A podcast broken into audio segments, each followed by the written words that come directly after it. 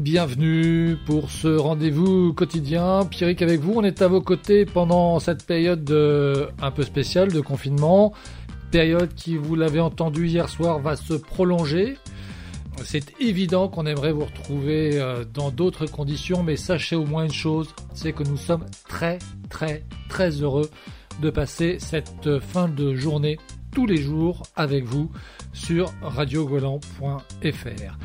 On est bien chez soi, c'est votre émission avec des infos pratico-pratiques, des bonnes idées, des témoignages, vos questions auxquelles nous nous efforçons bien évidemment d'apporter des réponses, euh, réponses le plus précises possible.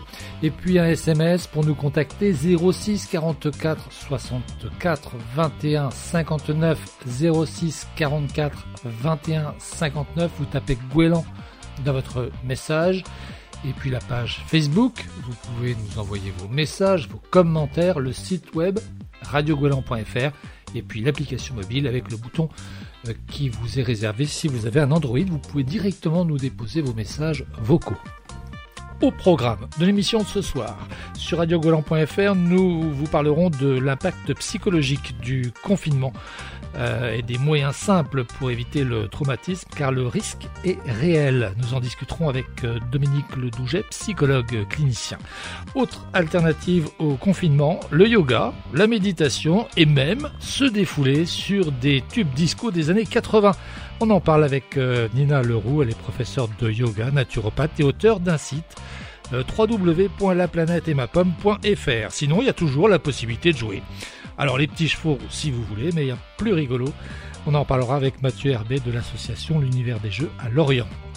Autre sujet, dans l'émission d'aujourd'hui, nous vous proposerons de faire connaissance avec Dominique. Dominique, c'est l'influenceuse bretonne que vous retrouvez chaque mercredi sur cette radio à 11h30. Et puis Jean-Marc qui aujourd'hui sort les cadavres du placard et je vous garantis que c'est S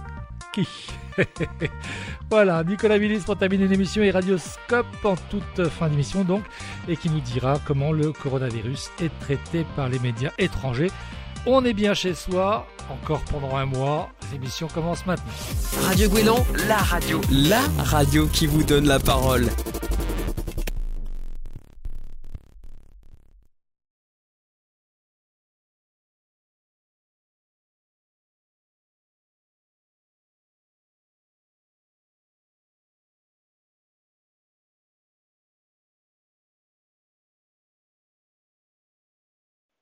On est bien chez soi, l'émission. Euh, merci de votre fidélité. On va euh, tout de suite euh, discuter avec Dominique Le Douget. On va s'intéresser principalement aux aspects psychologiques du, confinement. Merci d'être avec nous, Dominique Le Douget. Vous êtes psychologue clinicien à la retraite. Enfin, une retraite active. Hein. Oui, oui. Vous avez euh, exercé euh, pendant 42 ans cette profession, principalement en hôpital, c'est ça? Oui, oui, avec euh, des accès des comment dire des activités un petit peu accessoires au sens où j'intervenais pour faire de la formation également. Avec un domaine de prédilection qui est la, la gérontologie et, euh, et notamment alors les aspects psychologiques évidemment de la gérontologie et puis euh, les aspects de la maltraitance euh, et de tout ce qui concerne la pathologie des traumatismes qui sont liés à ces maltraitances. C'est cela ainsi qu'aux violences, maltraitance d'une part et violence d'autre part. Alors, pourquoi je parle euh, en faisant la distinction? Eh bien, vous allez voir, l'actualité elle va nous permettre d'illustrer. Euh, du point de vue psychologique, euh, les recherches qu'on a fait dans le cadre de l'association que je présidais, qui était psychologie et vieillissement, eh bien, on a commencé par traiter, par travailler la question du, de la maltraitance, et on, on a défini psychologiquement ce qu'on pouvait entendre par maltraitance.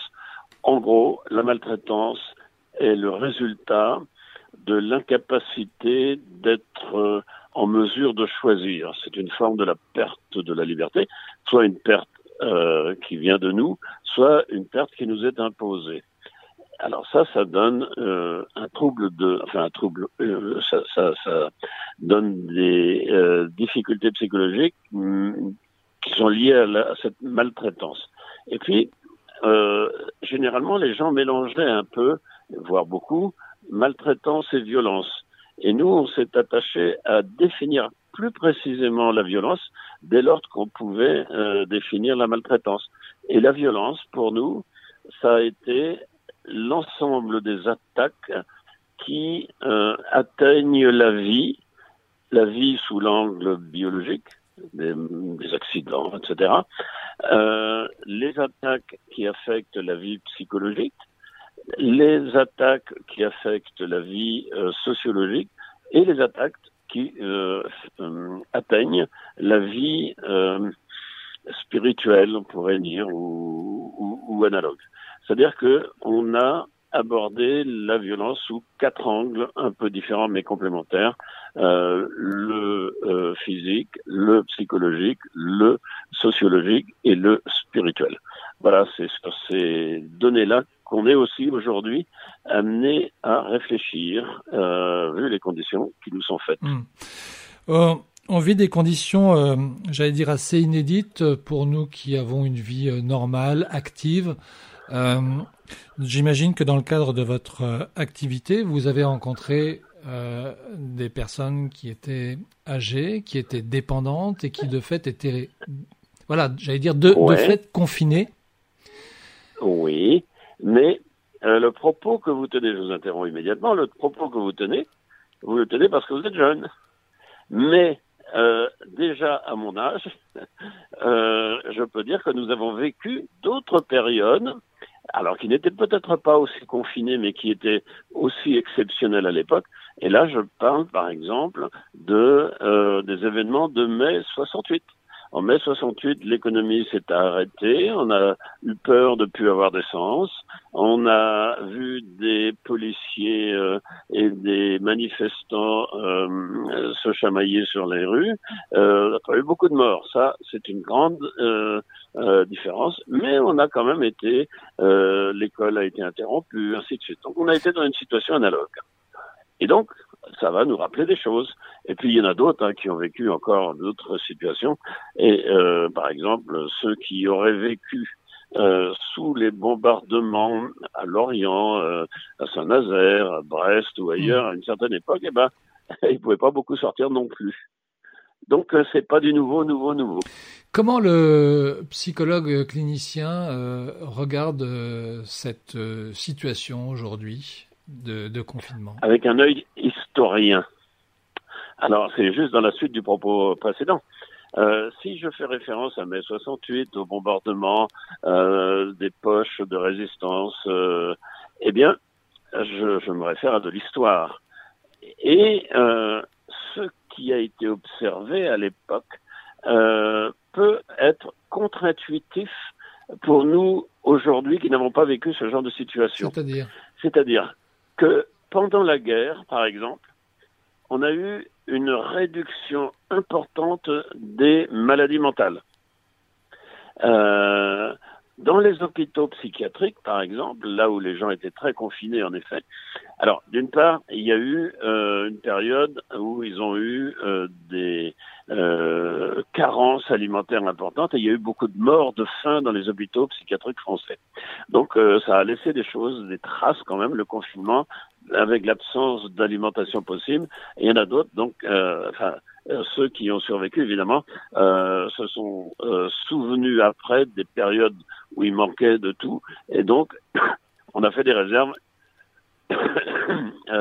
aussitôt qu'on a pu en avoir dans les supermarchés et ainsi de suite ces jours-ci, ces semaines-ci, et en prévision d'une pénurie qui serait peut-être importante. Par conséquent, avec un regard d'historien, je peux analyser enfin de psychologue qui s'intéresse à l'histoire, je peux analyser le comportement des gens aujourd'hui au regard de ce qu'ils ont vécu une génération ou deux avant. Donc, euh, euh, on va essayer d'emblée d'éviter une sorte de psychologisme qui nous ferait ne regarder que par le petit bout de la lorgnette les choses qui sont en train de se passer. Les choses se sont déjà passées historiquement et euh, on peut dire que la mémoire collective euh, se souvient euh, et des frayeurs et des capacités de s'en sortir ou de s'adapter. Voilà un peu le regard que j'ai aujourd'hui. On évoque d'ailleurs Et on a évoqué ce, ce mot euh, au moment où le confinement a, a, a démarré, d'hystérie collective, en allant chercher effectivement, comme vous le disiez, des, des, des, des, des denrées, euh, voilà, remplir son frigo, ses placards. Donc, euh, ce que vous nous dites, et dans ce que je comprends, c'est la, la réaction finalement, elle n'est pas si hystérique que ça, elle est presque conditionnée par le passé, c'est ça? Sans compter, ouais, sans compter que la notion d'hystérie, là, elle est complètement farfelue. Euh, il s'agit plutôt de comportements de panique, mais euh, et de panique qui sont justifiés. Ceci étant, euh, les plus jeunes parmi les vieux se souviennent également des comportements analogues au moment des événements d'Algérie, euh, ainsi de suite. Hein. Il y a eu des moments de euh, crainte euh, de, de pénurie alimentaire qui ont poussé les gens à faire des stocks de sucre, de riz, de pâtes, euh, de farine et de pommes de terre. Alors, quelquefois ça a pourri, quelquefois c'était euh, ça, ça, ça a fait des stocks qui, qui, qui se sont dégradés. Il n'empêche que ces comportements-là sont liés plus à de la panique qu'à de l'hystérie. L'hystérie, euh, ça n'a euh, pas Hmm. grand-chose à voir Je- avec ça. Euh, mais de, de panique collective, quoi. Ça, il y a, ça existe, les paniques collectives. Je lisais ce matin euh, une étude qui n'a de valeur que de sondage, hein, puisqu'il s'agit véritablement d'un sondage, euh, que presque, oui, on va dire presque trois Français sur quatre euh, euh, rencontraient aujourd'hui des, des troubles du sommeil et, et beaucoup d'anxiété. Alors le chiffre me paraît déjà as- assez important, Euh, mais au-delà de ça, il y a, il y a effectivement euh, des, des signes, j'allais dire, d'anxiété euh, dans ce confinement. Oui. Non? Oui. Alors, il y a deux sortes de, au moins, hein, deux sortes de euh, familles de symptômes qui, se ressemblent terriblement. C'est un, la panique euh, contemporaine. Donc, ça peut euh, rendre des gens anxieux et, ainsi de suite. Ils se sentent pas en sécurité.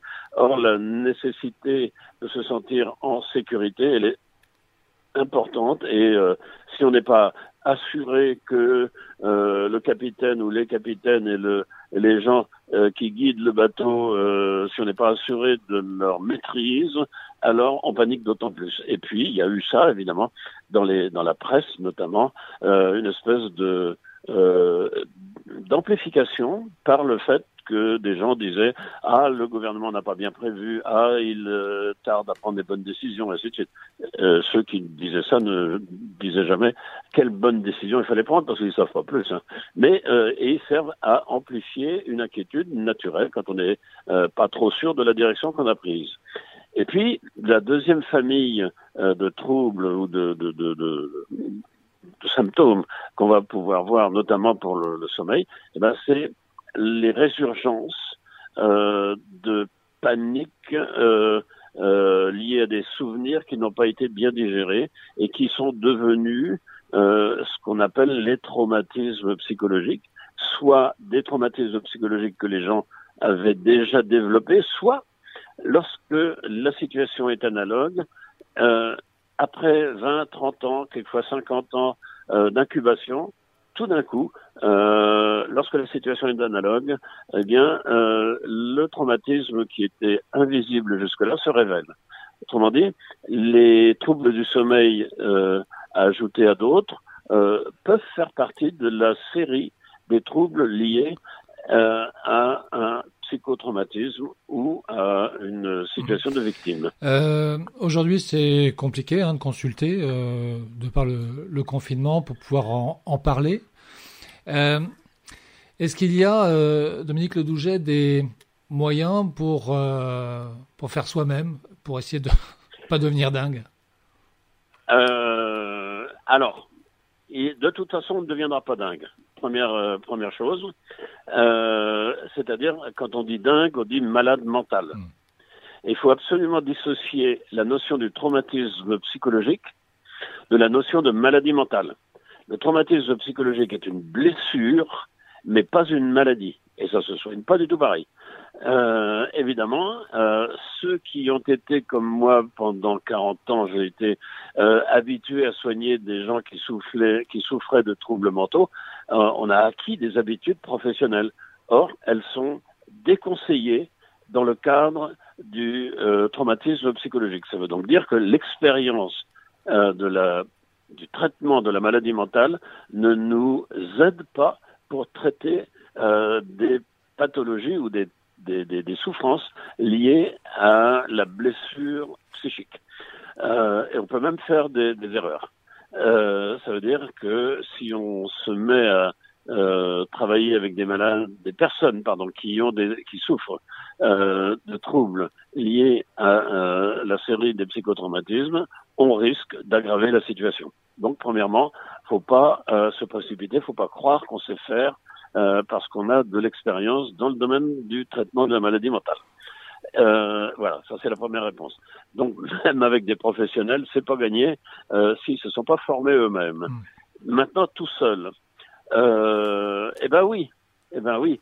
Euh, vous avez sûrement entendu parler d'une notion qui est largement divulguée, qui a même été reprise par le gouvernement, à savoir la notion de résilience. Alors il y a des gens qui croient que la résilience est de résister et d'encaisser les coups sans broncher. Erreur il faut euh, absolument pas essayer de résister. Euh, il faut euh, s'adapter, modifier les circonstances ou les, le cadre, ainsi de suite. Mais euh, le fait de se bloquer et de d'encaisser peut aggraver, euh, même en général aggrave. C'est comme un boxeur, et à la longue d'encaisser des coups sur la tronche, il finit par perdre ses neurones. Euh, et au final, il n'a peut-être pas gagné grand-chose. Euh, bien. Euh, alors, tout seul, qu'est-ce qu'on va faire? Eh bien, on va faire preuve, précisément, de cette capacité à la résilience. Alors, ouais, qu'est-ce que c'est la résilience? Euh, Moi, je dirais d'abord, la résilience, ça n'existe pas en tant que telle. Certains croient que ça existerait. Non, c'est le résultat de nos capacités à absorber les contrariétés qui apparaissent venant en général de notre environnement, c'est-à-dire les capacités à euh, lutter contre ce qu'on peut appeler l'adversité chronique quand on a une série de contrariétés qui se maintiennent et qui se poursuivent, le confinement, s'il se poursuit, pourrait bientôt rentrer dans cette euh, catégorie, ou alors euh, la deuxième grande source de traumatisme, c'est évidemment euh, les pertes euh, liées à des accidents, à des morts. Alors là, on va atteindre une de nos, euh, enfin une des limites de, euh, de nos capacités de résilience. Il y a des morts. Euh, et puis, euh, sociologiquement, habituellement, il y a des rituels et des des notions, des comportements, des habitudes pour faire le deuil du point de vue social. Les donneurs euh, de euh, d'informations sociales comme euh, les funérailles ne peuvent pas se dérouler euh, normalement. Par conséquent, faire son deuil va devenir difficile pour certains et euh, il va falloir inventer. Alors pourquoi inventer? Eh bien parce que la façon de se tirer d'affaire, c'est de détourner ce qui paraît impossible ou interdit. Il est interdit de sortir, donc comment va-t-on faire pour détourner l'interdiction de sortir, par exemple? Eh bien, bah, on a vu euh, spontanément ici et là euh, les musiciens se mettent aux fenêtres pour euh, euh faire des, des, concerts publics, euh, sans pour autant sortir de chez eux. Ils font du bruit par la fenêtre. Et euh, évidemment, c'est une manière de contourner intelligemment et techniquement l'interdit et euh, l'interdit qui est de euh, sortir euh, en, en, employant des artifices techniques euh, du bricolage qui nous permet de changer euh, la situation et donc d'être vainqueur dans le conflit qu'on engage avec la réalité qui nous est opposée, qui nous est même adverse. Ça, le principe général, il est là pour euh, aboutir à la notion de résilience, il s'agit de renverser systématiquement, aussi bien du point de vue du langage, du point de vue technique, du point de vue euh, euh social et du point de vue même euh, des, des, des, habitudes normées ou des, des normes il faut les tourner à son avantage. C'est-à-dire qu'il faut renverser euh, complètement, mettre un signe non, euh, signe négatif logique et mathématique, faire non à ce qui se présente. Euh, bon, je disais non, par exemple, à ce qui est interdit. Alors évidemment, par exemple, euh, on ne peut pas transgresser tous les interdits, ni, ni en principe, euh, il est plutôt préférable de ne pas les, les, les, transgresser directement. Donc on les transgresse indirectement. Et qu'est-ce qu'on va faire? Eh bien, on va faire des plaisanteries qui très souvent vont tourner un petit peu en dessous de la ceinture, ce qui nous permet de faire euh, sans faire et de dire des choses qui vont paraître drôles. Et en paraissant drôles, du fait qu'elle transgresse l'interdit habituel, eh bien, elle, en nous faisant rigoler, en nous faisant le, le, le, plaisir de réussir une plaisanterie, eh bien, euh, ça, ça consume l'énergie négative de la douleur morale. Alors c'est un peu expéditif comme explication, mais ça revient à ça. C'est-à-dire que la contrariété qui est en nous, qui s'accumule et qui nous fait mal, en rigolant, elle nous, euh, elle, se dégonfle d'elle-même, et donc tout le travail de la euh, de la résilience consiste à renverser systématiquement euh, par des inventions, par des astuces de la créativité. Systématiquement, il faut inverser le euh, processus euh, ou l'événement contrariant, c'est-à-dire euh, ce qui nous fait souffrir.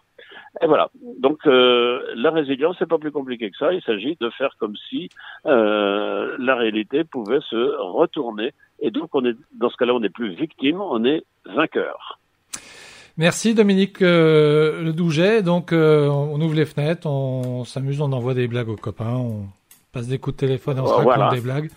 Et eh ben c'est eh ben, c'est pas mal ça en fait eh comme ben, programme. Eh ben, euh, ben moi je l'applique par exemple pour mon compte, mais c'est que j'ai l'esprit tourné vers la plaisanterie assez, et la gaudriole quelquefois assez facile, mais j'utilise mon compte Facebook pour relayer les plaisanteries qui circulent sur Facebook. Eh ben doit... je sélectionne celles qui me plaisent, qui m'amusent, et je euh, renvoie, je partage. C'est pas beaucoup, c'est pas grand chose, mais c'est ma pratique sociale contemporaine, euh, puisque je peux pas aller raconter des conneries euh, ailleurs, et ben je le fais à partir de chez moi. Merci Dominique euh, Ledouget. On marque une petite pause musicale et on se retrouve tout de suite après avec Nina Leroux. On va parler de yoga et puis du site internet la planète et ma.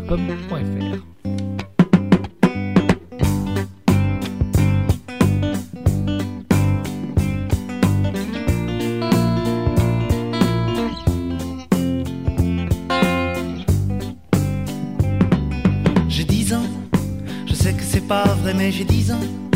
Laissez-moi rêver que j'ai 10 ans. Ça fait bientôt 15 ans que j'ai 10 ans. Ça paraît bizarre, mais si tu me crois pas, hey, tard ta gueule à la récré. J'ai 10 ans, je vais à l'école et j'entends de belles paroles doucement. Moi je rigole, cerf-volant, je rêve, je vole.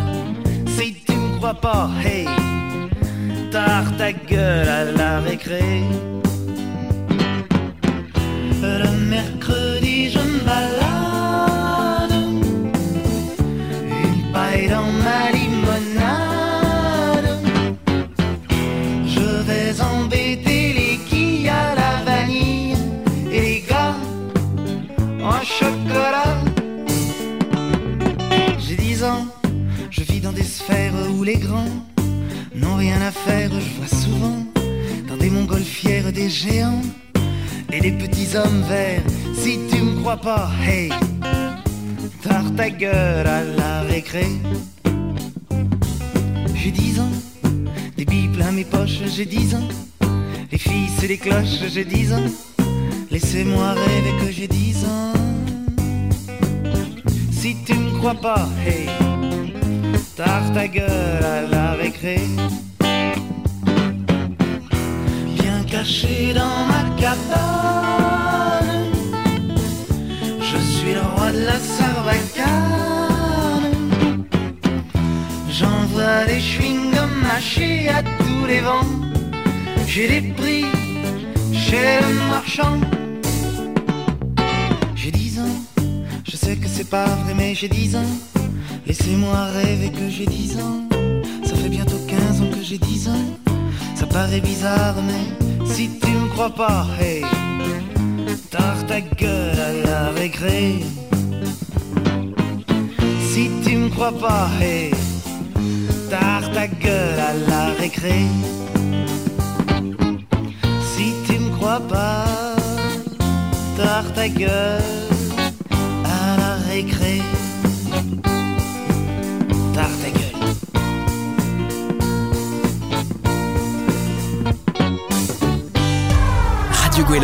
Radio.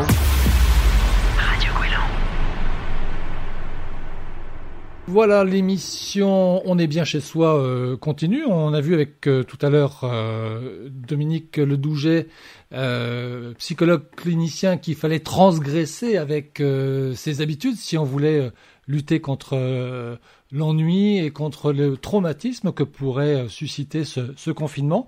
On a peut-être aussi d'autres méthodes avec euh, notre invité. On est avec Nina au téléphone. Bonjour Nina. Bonjour. Je vais vous présenter pour commencer. Euh, vous êtes la créatrice d'un site internet qui s'appelle euh, La planète et ma pomme, mais c'est pas votre activité principale. Votre activité principale, c'est que vous êtes professeur de yoga, mais pas que. Vous êtes aussi nutritionniste, c'est ça? Oui, naturopathe spécialisée en nutrition. Voilà. Donc, euh, j'allais dire un éventail de, compétences euh, euh, assez large. Euh, Peut-être euh, déjà vous demander, euh, puisque c'est la question que je pose aussi à tous mes invités, euh, comment ça va? Est-ce que vos conditions de confinement sont bonnes? Alors oui, pour le coup, moi ça va très bien. Ben, je suis en appartement en centre-ville de Lorient, mais je me suis vraiment adaptée pour profiter des moindres rayons de soleil qui rentrent dans mon appartement. Donc j'ai un peu tout déménagé. Donc c'est ce qui vraiment qui me permet de, bah, de garder euh, le moral, le petit rayon de soleil, et puis le fait de partager un petit peu tout, tous mes conseils sur les réseaux. Bah, j'ai l'impression d'être en lien avec pas mal de monde. Donc ça me fait vraiment plaisir. Donc non, franchement, même si on est reparti pour un mois, bah, je le prends avec le sourire. Et puis, de toute façon, on n'a pas vraiment le choix, donc autant, euh, autant le prendre positivement. Alors vous dites, euh, Nina, sur votre site euh, internet que vous avez grandi dans le monde de la gymnastique acrobatique. Ensuite, vous avez, j'allais dire, fait des, des études classiques, puisque c'était des études de gestion. Vous avez créé votre entreprise. Et puis, à un moment donné, euh, vous avez décidé euh, de, changer de, voie. Qu'est-ce qui, a suscité ce, changement dans votre vie? Alors, euh, bah, j'ai toujours su en fait que je voulais faire un projet qui aiderait les autres. Donc ça, c'est vraiment quelque chose depuis que j'étais jeune, bah, depuis que j'étais au collège, je savais que je voulais aller dans ce milieu-là. Mais je savais pas forcément comment. Et puis, bah, j'ai en fait, dans le milieu de la gestion, je me suis dit, une manière d'aider les personnes à être bien, ça peut être les aider à trouver un travail qui leur correspond. Donc, je me suis lancée dans le recrutement. Et puis, je me suis rendu compte qu'en fait, dans le milieu du recrutement, ce qui me plaisait le plus, c'était tout ce qui était un petit peu connaissance de soi, gestion de ses émotions, développement personnel, et puis tout ce qui vraiment est lié à l'hygiène de vie en général. Et puis, du coup, bah, je me suis dit, euh, je pense qu'il faut que je, je sois dans un projet où je peux aider, mais plus profondément les personnes. Et, euh, puis, étant un petit peu bah, toujours euh, passionnée de nutrition, de gym, de yoga depuis toujours, je me suis dit, bah, c'est peut-être le moment. J'ai mon bagage, on va dire, de gestionnaire, donc je peux me lancer dans mon activité pour proposer bah, le partage de, mes valeurs, de ma vision des choses pour être bien dans son corps, mais aussi dans sa tête. Donc vous pratiquez vous-même le yoga, vous l'enseignez aussi Oui, oui, oui, exactement. Voilà. Euh, on, on imagine que aujourd'hui vous exercez une activité qui vous met, j'allais dire, beaucoup en contact euh, avec euh, avec l'autre. Dans cette période de, de confinement, donc il faut s'adapter. C'est le principe même. Comment vous vous êtes adapté et Comment vous tout à l'heure vous avez évoqué les, les, le lien que vous avez créé avec les réseaux sociaux. Qu'est-ce que vous avez fait euh, à la fois pour vous et pour les autres? Alors, en fait, euh, bah, vu que je donnais des cours de yoga déjà depuis, euh, bah, depuis un moment tout- toutes les semaines, mes élèves, il a bien fallu que je trouve une solution pour leur donner toujours du contenu. Et puis à mes consultations naturopathiques, je ne peux plus continuer d'exercer en physique, bah, de trouver des solutions. Donc c'est vraiment la première étape, ça a été de trouver un, un, moyen de leur donner du contenu à eux.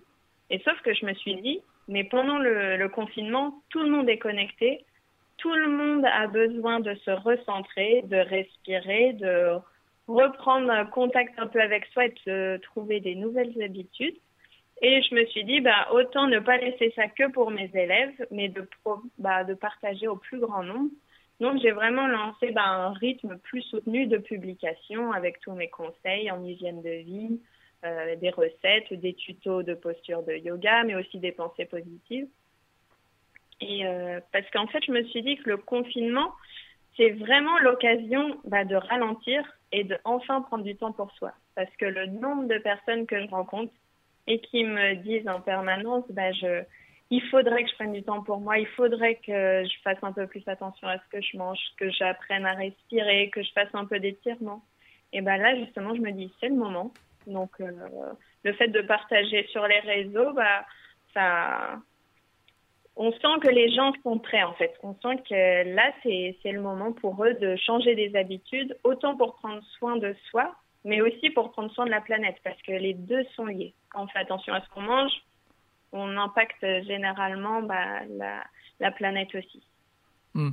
Euh, donc du coup, euh, ces, propositions, vous les faites comment? Par, par des vidéos Oui.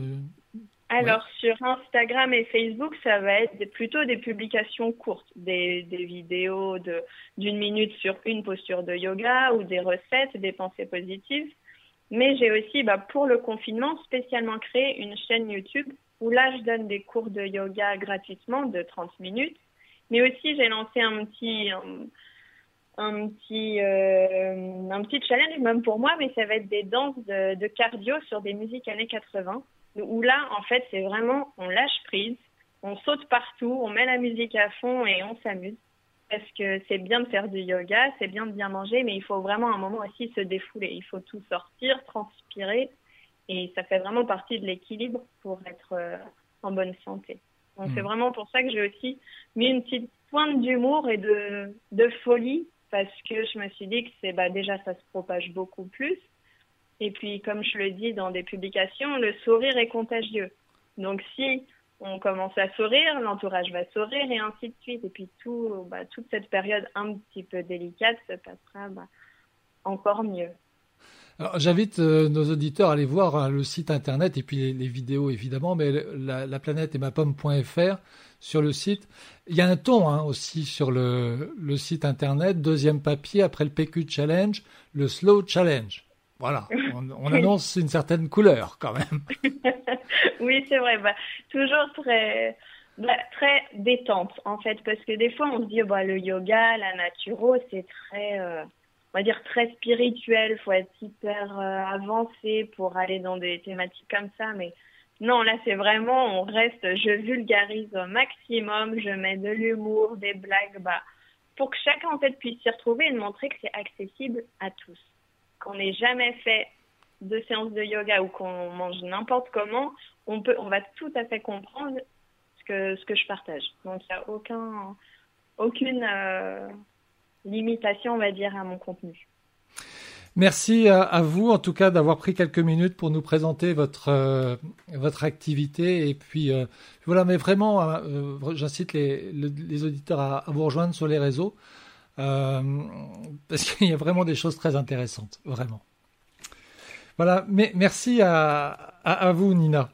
Merci beaucoup à vous et puis au plaisir bah, de, vous avoir en relation sur les réseaux, à partager et puis à commenter. N'hésitez pas, même si vous avez des suggestions, parce que j'écoute vraiment mes, élèves et euh, ceux qui me suivent.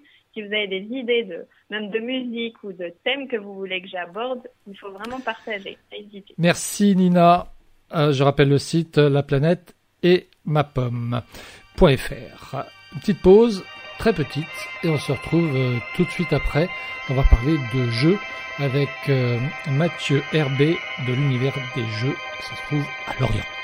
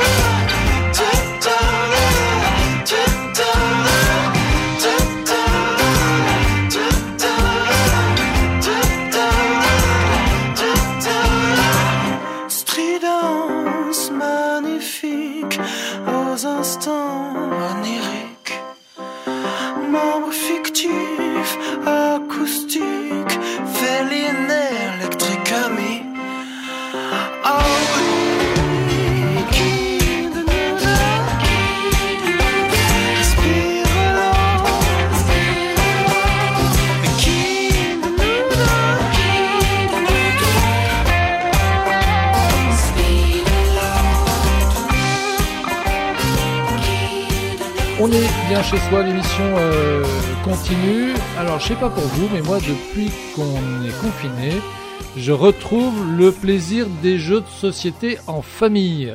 Alors, on a quand même été un peu plus loin que les petits chevaux, euh, mais c'est un vrai plaisir de, de, sort- de ressortir les, boîtes de jeux. On va en parler tout de suite, puisqu'on a au téléphone avec nous Mathieu Herbé. Euh, merci d'être avec nous, euh, Mathieu. Vous êtes le président d'une association qui s'appelle Univers des Jeux à Lorient. C'est bien cela Cela, oui, je suis le président euh, actuellement. Et euh, pendant le confinement, bah, on continue à jouer en fait. Alors c'est une association qui euh, qui qui, a- qui œuvre, j'allais dire, en dehors du confinement, euh, bien évidemment. L'objectif de l'association, c'est quoi? C'est de faire découvrir le l'univers des jeux justement aux, aux gens? Alors, en partie oui, mais le but euh, principal, c'est de créer du lien social avec les avec les personnes, avec les utilisateurs de jeux. Le jeu, c'est simplement un outil en fait de communication et de rencontre. D'accord. Alors comment ça se passe? Vous organisez des des, des soirées, des rencontres? Expliquez-nous. Alors, on fait des En dehors du confinement, hein, dans la période normale. hein. Bien sûr. Alors, on propose des après-midi et des soirées jeux de société. Du coup, n'importe qui peut venir à n'importe quel moment sur ces créneaux-là. On vient tout seul, on vient en famille, on vient entre, entre amis. Et en fait, euh, tout simplement, on rencontre des nouvelles personnes, on discute, on fait des jeux, on passe des bons moments. Et les gens repartent avec un grand sourire et reviennent euh, régulièrement. C'est un, un public de de tous âges? Tout, tous âges, tout milieu social, euh, voilà, famille, euh, seul, on vient, enfin voilà, des gens seuls viennent aussi, euh, enfin voilà, on a des personnes à la retraite, des enfants, vraiment tous les âges, tout milieu. Vous évoquiez euh, effectivement ce, lien social hein, qui est finalement le- l'objectif. Qu'est-ce qui se passe euh, quand on joue entre les personnes? Ah, ça c'est intéressant. En fait, euh, bah, chacun a sa personnalité. Donc, quand on se retrouve autour d'une table et qu'on commence à faire un jeu ensemble, chacun peut amener un peu de sa personne dans la partie. Et du coup, ça, ça crée des discussions, ça crée des débats, ça crée beaucoup, beaucoup de choses. En fait, c'est vraiment quelque chose qu'on vit à ce moment-là. Et, euh, et voilà. Et en fait, du coup, les gens sortent un peu de cet isolement et euh, s'ouvrent beaucoup plus aux autres. Et en fait, voilà, tout simplement, le jeu n'est simplement que l'outil de, de ça. ces, ces rencontres que vous organisez, elles ont lieu régulièrement, souvent? Alors, hors euh, du coup confinement, on se retrouve trois fois par mois sur Lorient, dans une salle qui est prêtée par la mairie de la ville de Lorient. Et, euh, et du coup, voilà, on fait une soirée et deux après-midi euh, les week-ends où du coup n'importe qui peut venir à n'importe quel moment. euh, Mathieu, si on revient un, un petit peu sur le, le jeu et le domaine du jeu en, en particulier, c'est vrai qu'avec le confinement, on a commencé Oui. à, à regarder un petit peu comment tuer le, le temps. J'ai été assez bluffé, je vais le dire, par la créativité des, créateurs de jeux euh, finalement. Mais il y en a vraiment euh, déjà énormément, mais vraiment pour tous les goûts.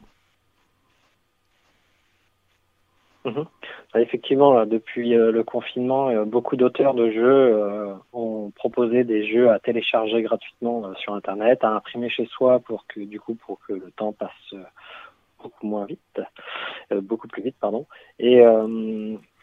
Et du coup, voilà, donc c'est vrai qu'il y a effectivement euh, beaucoup beaucoup de jeux euh, qui sont à disposition. Et euh, nous, on a aussi opté pour euh, du coup un- une plateforme en ligne qui propose du coup des jeux de société qui existent réellement, mais du coup on puisse jouer tous ensemble en ligne et euh, on peut aussi discuter par ce biais-là. Donc en fait on se retrouve un peu autour d'une table, mais chacun chez soi. Alors, donc, euh, très concrètement, ça, ça se passe comment? Il y a un rendez-vous qui est donné sur un jour et sur une heure donnée. Ça se passe par les réseaux sociaux au début? C'est comment ça marche? Oui, c'est ça. Du coup, sur notre page Facebook euh, Univers des Jeux, euh, on propose des rendez-vous, donc euh, les mercredis euh, après-midi, les vendredis soirs et les dimanches après-midi. Et du coup, il suffit juste de suivre les instructions qu'on met sur notre page Facebook. On a juste à se connecter et puis on, ça nous permet de, déjà de d'un de discuter tous ensemble et de deux de se proposer des parties comme si on se mettait autour d'une table. Et du coup, on est parti pour faire une, un jeu et on discute et on échange. Et en fait, voilà, ça change pas plus que ça qu'une partie habituelle, sauf qu'on est chacun chez soi confiné. Ça dure longtemps? Oh bah nous on propose des créneaux de 4-5 heures, mais chacun peut venir. Si une personne veut rester 5 heures, elle reste 5 heures. Si une personne veut rester juste une demi-heure, elle reste une demi-heure. Et euh, c'est chacun y trouve ce qu'il veut, hein. des jeux rapides, des jeux longs. Euh, Il y a beaucoup beaucoup de choix, donc euh, chacun y trouve son compte. Pendant le, le confinement, c'est parti, donc elles se font avec, avec un ordinateur, avec un téléphone? Alors on peut jouer du d'un téléphone, d'une tablette, d'un ordinateur. Le choix est assez large, donc euh, il suffit juste d'avoir une connexion internet et euh, c'est ouvert à tout le monde. Voilà. Il faut être adhérent à l'association ou euh, c'est vraiment ouvert, ouvert? Non, pour là pour le confinement actuellement, n'importe qui peut venir. Il suffit juste de voilà de venir sur notre page Facebook. Tout est indiqué, toutes les démarches à suivre sont indiquées sur notre page et puis vous venez comme vous voulez. Le prochain rendez-vous, donc c'est quoi? C'est mercredi? Donc demain? Donc mercredi après, oui, de- demain, donc à, à partir de 15 heures jusqu'à 20 heures pour ceux qui ont envie de rester 5 heures d'affilée. Mais vous venez à n'importe quel moment sur ces créneaux-là et puis nous on est nous on sera connectés donc on pourra discuter tous ensemble et euh, voilà on pourra expliquer un peu euh, les démarches à suivre. Bon, eh bien, on aura peut-être l'occasion de jouer ensemble après l'émission de, de demain, alors ce sera avec plaisir. Oui. Merci euh, Mathieu. Donc je rappelle, hein, la, la page s'appelle Univers des jeux Lorient. On tape ça simplement dans, sa, dans son moteur de recherche euh, ou dans le moteur de recherche de Facebook et on devrait vous trouver sans problème. Merci en tout cas euh, Mathieu euh, Herbé, Univers des jeux à Lorient. Radio Guélan. Restez avec nous dans un instant. euh, bah, L'émission se poursuit. On va parler avec Dominique, l'influenceuse bretonne, qui va nous présenter euh, son émission, émission que vous retrouverez demain à partir de 11h30 sur cette antenne. Bien sûr, ce n'est pas la Seine, ce n'est pas le bois de Vincennes, mais c'est bien joli tout de même. À Göttingen, à Göttingen, pas de quais et pas de rengaine, qui se lamentent et qui se traînent, mais l'amour y fleurit quand même. À Göttingen, à Göttingen, ils savent mieux que nous, je pense, l'histoire de nos rois de France. Hermann, Peter, Helga et Hans à Göttingen. Et que personne ne s'offense. Mais les contes de notre enfance, il était une fois commence à Göttingen. Bien sûr, nous, nous avons la Seine, et puis notre bois de Vincennes. Mon Dieu, que les roses sont belles. À Göttingen, à Göttingen, nous, nous avons nos matins blêmes et l'âme grise de Verlaine. Eux, eux, c'est la mélancolie même. À Göttingen, à Göttingen, quand ils ne savent rien nous dire, ils restent là à nous sourire. Mais nous les comprenons quand même, les enfants blonds de Göttingen. Et tant pis pour ceux qui s'étonnent et que les autres me pardonnent. Mais les enfants, ce sont les mêmes à Paris ou à Göttingen. Au fait que jamais ne revienne le temps du sang et de la haine. Car il y a des gens que j'aime à Göttingen, à Göttingen. Et lorsque sonnerait l'alarme, s'il fallait reprendre les armes, mon cœur verserait une larme pour Göttingen, pour Göttingen. La la la la la la la la. C'est bien joli tout de même, c'est bien joli tout de même à Göttingen, à Göttingen.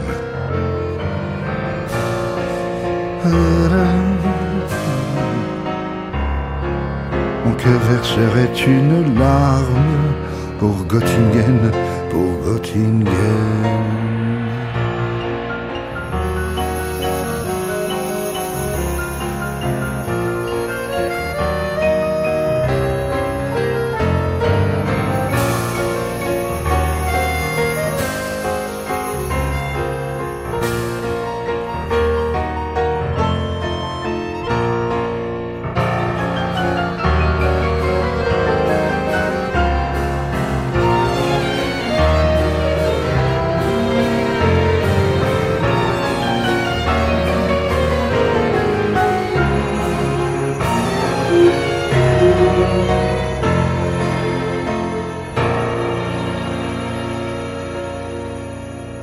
On est bien chez soi. Euh, L'émission, on poursuit avec euh, une voix que vous avez peut-être déjà entendue sur euh, cette antenne. Bonjour.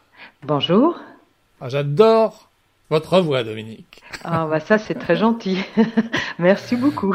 Vous avez une voix à faire de la radio et ça tombe bien parce qu'on vous retrouve euh, sur euh, les, j'allais dire sur les ondes, mais enfin en tout cas dans le dans le flou de, de radiogoéland.fr. Vous êtes euh, depuis peu dans la dans la grille des, des programmes. Alors on vous connaît sous le nom d'influenceuse bretonne, c'est ça? Tout à fait. Influenceuse bretonne qui est le nom de mon entreprise puisque je suis conférencière, conférencière historique. Euh, mais j'ai laissé le côté, euh, je dirais, traditionnel de la conférencière pour pouvoir parler de choses euh, beaucoup plus abordables pour tous. Alors vous nous régalez avec des des petites émissions, des chroniques. Comment vous les vous les définissez vous dans ce dans ce format? Comment vous Oh, bah, je, je dirais que, alors on pourrait appeler ça une petite partie de philosophie, mais en même temps, je dirais que c'est un, un échange, euh, un épisode de vie que nous échangeons tous ensemble, surtout en ce moment. Donc ça apporte quelques réflexions de façon à ce que tout le monde se sente On bien, va, on va faire connaissance un, un petit peu à- avec vous. Vous l'avez dit, vous êtes euh, conférencière. Donc votre, votre domaine, c'est l'histoire? Je suis médiéviste. Médiéviste, c'est-à-dire toute la partie moyenâgeuse de l'histoire, depuis des années. Et c'est vrai que j'ai été passionnée par l'histoire toute ma vie, à travers les différents voyages que j'ai faits, un peu partout. Mais je me suis installée ici il y a deux ans et je voudrais justement ouvrir la Bretagne, mais d'une façon très différente de ce qu'on connaît déjà. Vous arriviez de quel, euh, Je suis très indiscret. J'arrive de. Paris. Je, je suis une Parisienne. Et, et donc la, et donc la, la Bretagne, c'est vrai que du point de vue, en tout cas de, j'allais dire de l'imaginaire euh, médiéval, euh, la Bretagne est quand même, euh, j'allais dire, voilà, il y a une forte, forte empreinte, forte Absol- culture. Hein. Absolument, moi je suis passionnée par le monde celte. Euh, voilà, le, le monde euh, des légendes, des contes, et on peut en parler pendant des heures. Et à travers ce monde, justement, il y a toute une philosophie à partager. Donc cette philosophie qu'on retrouve dans, dans le monde entier, hein, c'est ce que je dis dans une de mes chroniques. D'ailleurs, j'ai discuté beaucoup avec des chamans, des griots, euh, des religieux un peu partout. Et c'est vrai qu'on a tous cette approche philosophique de la vie quand on a atteint un certain niveau de, je dirais pas de connaissance parce que ça ne se base pas là-dessus, mais d'expérience de vie. Et je pense qu'on passe tous par là. Dominique, quand euh, vous choisissez le, le thème de vos chroniques, du coup, est-ce que c'est euh, le début d'un chemin? Euh, Vous évoquiez chaman, d'une sorte de, de parcours personnel un peu, un peu initiatique? Ben, je dirais que je ramène les gens à l'essentiel et pour comprendre certaines choses, il faut revenir un peu en arrière euh, dans l'histoire, dans les textes sacrés. De... Je parle pas de religion hein, parce que j'en suis, je, je parle pas de ça. Je parle de simplement comprendre qui on est et ce qui nous rapproche de la nature, parce qu'ici euh, c'est très présent et bah, qu'on ne fait qu'un. C'est ce que veut dire influenceuse bretonne, parce qu'influenceuse bretonne, ce n'est pas moi c'est l'unité, l'unité entre les éléments et l'homme, tout simplement. Donc je rapporte un petit peu euh, toutes ces explications à travers des légendes, à travers des contes, à travers des livres que je présente et à travers des textes que je crée par rapport à ce que je ressens et peut-être que d'autres partageront mes opinions. Donc comment vous travaillez? Vous travaillez à partir de, de vos lectures, de vos notes, de vos rencontres? Euh, je travaille surtout à partir de mon vécu. Voilà, des choses que j'ai partagées euh, au cours de mes 40 années de travail. Euh, ça peut être avec des enfants, parce que alors ça c'est très enrichissant, avec des gens différents. Euh, je travaille beaucoup avec des gens en cécité visuelle dans mes dans mes groupes et ils ont beaucoup beaucoup à nous apprendre par rapport au ressenti qu'ils ont sur le monde extérieur et je travaille par rapport à ma communication avec les gens qui, qui sont là, que je rencontre au quotidien. Et ça me donne des idées, ça ouvre euh, des possibles dans des choses que je peux partager avec tous. Les thèmes des chroniques là qui ont été euh, diffusés sont extrêmement. Alors évidemment, il y a un point commun, mais on, aborde enfin, j'allais dire, des, des environnements qui sont, euh, sont très différents les uns des autres. Bien sûr, ce sont des petites leçons de vie quelque part. Hein. Euh, je, ramène sur l'essentiel, sur l'essentiel de la vie qui est l'eau. Je ramène euh, sur un conte, conte indien qu'on retrouve aussi chez les Celtes, qu'on retrouve un peu partout. Euh, je, ramène là, demain, il va y avoir une autre, un autre épisode, et puis la semaine prochaine un autre. C'est toujours en allant crescendo euh, vers des choses qui nous concernent tous, mais qu'on n'ose pas toujours exprimer et pas toujours de la bonne façon parce que on n'a pas les mots ou on n'a pas chacun n'a pas la possibilité d'exprimer comme il aimerait. Et peut-être qu'à travers ces petites chroniques eh ben je donne la possibilité d'échanger. D'ailleurs j'invite euh, les auditeurs à me donner des idées s'ils veulent qu'on échange sur des sujets que je peux travailler et raconter Hmm. Sur la page Facebook, par exemple, euh, ça, Par peut être, exemple. ça peut être un, un bon endroit pour pouvoir euh, justement euh, échanger. Voilà, on en sait un petit peu plus euh, sur vous et on en apprendra encore davantage si on vi- vient vous écouter. Donc demain à 11h30. Merci Dominique et à, à, à très vite. Radio Gouélan. Radio Gouélan, la radio du petit paradis.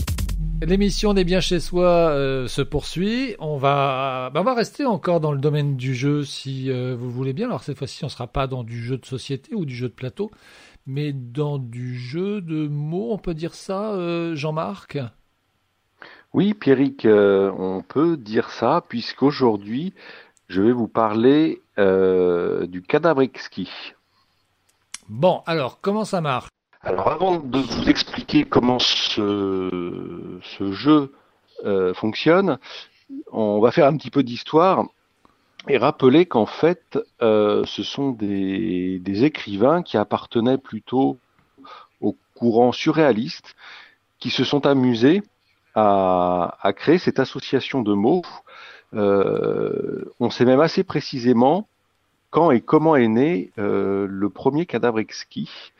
C'était au numéro 54 de la rue du Château, dans le 10e arrondissement de Paris.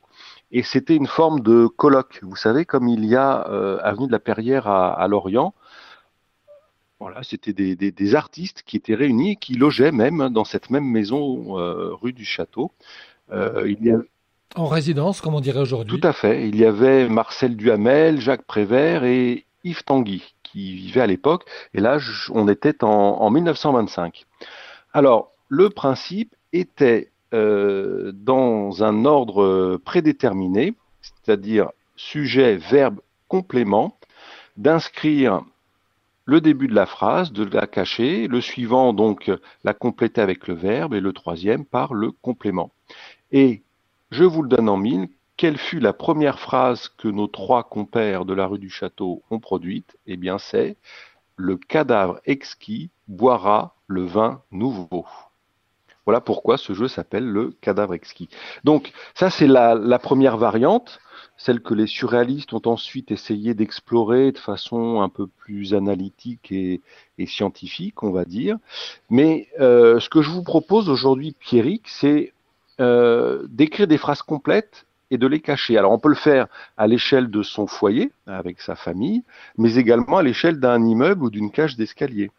Par exemple, je commence une première phrase que je vais, avec ma feuille de papier cacher, hein, je vais euh, replier le, bord supérieur de la feuille, je vais cacher ma phrase, en laissant simplement le dernier mot afin d'amorcer la seconde phrase.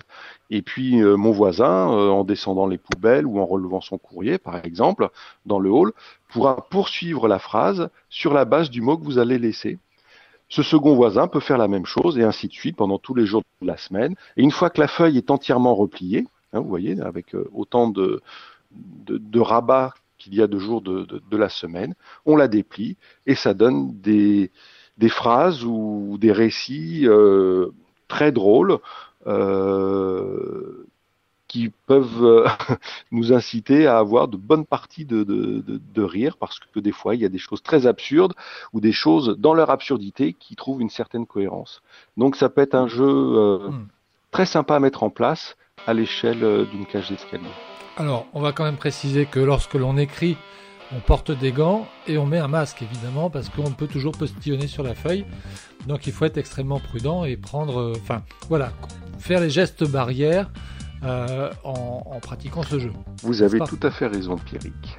Non, mais c'est une très très bonne euh, très très bonne idée. Je suis en train d'essayer d'imaginer comment est-ce que nous pourrions le le, le transposer euh, à la radio. On peut peut-être dem- demander à, à- à nos auditeurs de nous envoyer euh, directement une phrase, euh, voilà, une phrase, et on peut les assembler. On pourra peut-être en fin de semaine euh, les lire, les juxtaposer dans l'ordre où elles vont nous arriver. Euh, ça peut peut-être être, intéressant de le, faire comme ça. Donc voilà, donc l'appel est lancé la page Facebook, le site internet. Vous nous écrivez une phrase avec un sujet, un verbe, un complément. Et puis on essaiera d'assembler tout ça dans l'ordre où ça nous arrive. Et vendredi, on, on verra ce que l'on a. Hein? Merci Jean-Marc. euh, À, demain. bonne fin de journée. voilà, c'est la fin de cette émission. Merci à vous de nous avoir suivis. Euh, je ne vous quitterai pas sans vous souhaiter une très bonne soirée, sans vous demander de prendre soin de vous et de vous rappeler que vous pouvez utiliser tous les moyens de communication possibles à votre disposition, l'appli, la page Facebook, le site internet, également le SMS avec ce numéro que je vous redonne 06 44 64 21 59 06 44 64 21 59 si vous avez des questions, des remarques, des suggestions à nous déposer d'ici demain. Tout de suite, c'est Nicolas Milis et Radioscope. Bonne soirée et à demain. Welcome to Good Morning Scotland. Vous écoutez la première, il est 8h01. Las mañanas de Radio Nacional. This is the WCBS 880 Morning News Roundup. Ici Radio-Canada. Bonjour à tous, nous restons en Europe aujourd'hui où certains pays comme l'Autriche ou le Danemark amorcent leur déconfinement. En Espagne, on parle plutôt de déshibernation, nous l'entendrons dans un instant dans le journal de Radio Nacional d'Espagne à Madrid. Et puis détour par la RTS, la radio-télévision suisse romande, qui est revenue ce week-end sur les critiques d'un sénateur français qui avait reproché il y a quelques semaines à la Suisse de n'avoir opté que pour un confinement partiel. Le président du gouvernement de Genève lui répond un peu vertement aujourd'hui. Ces sujets tout de suite développés dans le radioscope de Radio Balise.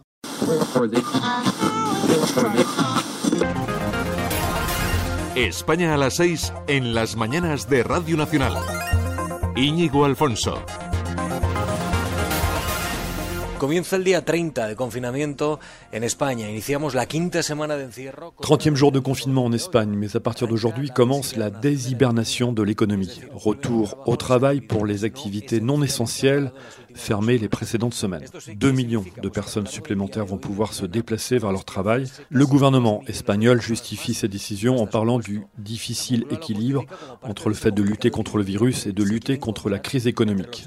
Le président du gouvernement prévient, si cela ne va pas, il n'hésitera pas à de nouveau renforcer les restrictions. El presidente del gobierno, de hecho, no descarta que haya que endurecer las medidas. Si ganamos el terreno al virus y nuestro sistema de salud recupera tono, avanzaremos en esa desescalada.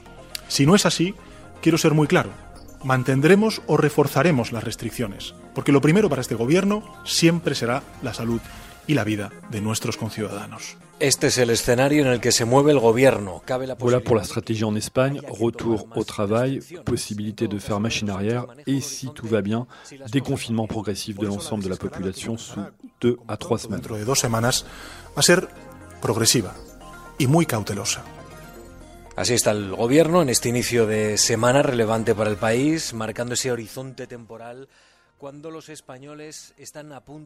Des doutes se font aujourd'hui entendre dans les régions et chez les syndicats de travailleurs face à la reprise du travail de ces 2 millions d'Espagnols. Les syndicats qui demandent aux entreprises qui ne peuvent pas assurer la sécurité de leurs employés de ne pas ouvrir. Le secrétaire général de l'UGT dit Ouvrir les entreprises à n'importe quelle condition, pas question. Il faut pouvoir garantir la sécurité de tout le monde. Notre syndicat est là pour vous appuyer si ce n'est pas le cas. Decir no si no se está seguro. Así no, tiene que ser en unas condiciones que podamos garantizar nuestra salud y nuestra seguridad. Y tenéis al sindicato detrás para daros soporte. RTS Info, Sandra Viscardi. Non, la Suisse n'a pas mis la France en, danger en optant pour un semi-confinement. C'est la réponse d'Antonio Gers au coup de gueule du sénateur français Loïc Hervé sur le portail ID.news. À la mi-mars, Loïc Hervé a interpellé le gouvernement français sur la mise en place d'un confinement partiel à Genève et en Suisse, alors que le nombre de cas par habitant est beaucoup plus élevé dans notre pays qu'en France. Alors que nous sommes en guerre, disait-il, nous avons des dizaines de milliers de frontaliers qui font des allers-retours chaque jour. Bonsoir Antonio Gers. Bonsoir. Vous êtes président du gouvernement genevois, conseiller d'État vert en charge du département du territoire. Votre collègue Mauro Poggia euh, a partagé l'opinion de Loïc Corvé. Hein. J'ai retrouvé un tweet du 19 mars où il dit clairement le confinement strict est inévitable, que avec la politique choisie par le Conseil fédéral, chaque jour nous rapproche de la catastrophe. Euh, vous le désavouez ce soir? Non, bon, le Conseil d'État s'est déjà exprimé à ce sujet. Le Conseil d'État, Genevois, n'a jamais été pour un confinement total dit à la française. Et aujourd'hui, les chiffres, on voit que la courbe genevoise s'est aplatie depuis plus d'une semaine déjà, et que la courbe suisse est en train de s'aplatir aussi. Eh bien, les chiffres euh, démontrent que euh, la stratégie de semi-confinement, qui est celle du Conseil fédéral et que le Conseil d'État a soutenue, euh, fonctionne fonctionne puisque nous obtenons des résultats tout à fait satisfaisants sans avoir eu à prendre des mesures beaucoup plus fortes en matière de restriction des libertés individuelles.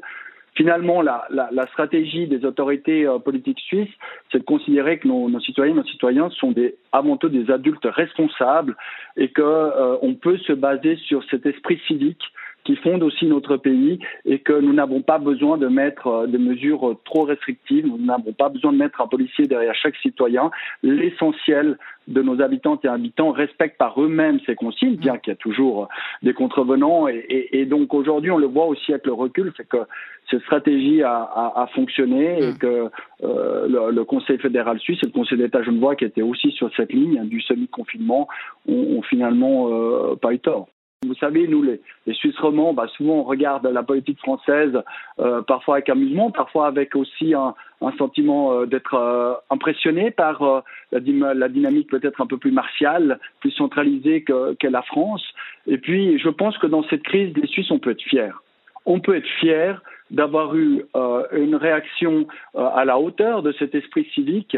Je le dis dans cette lettre de réponse, nous sommes le pays des cassettes de journaux en libre service, nous sommes le pays de vote par correspondance postale. Dites-moi quel pays où les gens peuvent faire confiance en un système postal pour voter. Nous sommes le pays aussi où les citoyens soldats gardent leurs armes à la maison. Eh bien, tout ça, c'est quand même des éléments qui, qui, caractérisent malgré tout la Suisse dans le concert des nations européennes et mondiales. Et cette responsabilité, euh, qui est avant tout celle du citoyen, de la citoyenne, elle est très forte dans notre culture politique.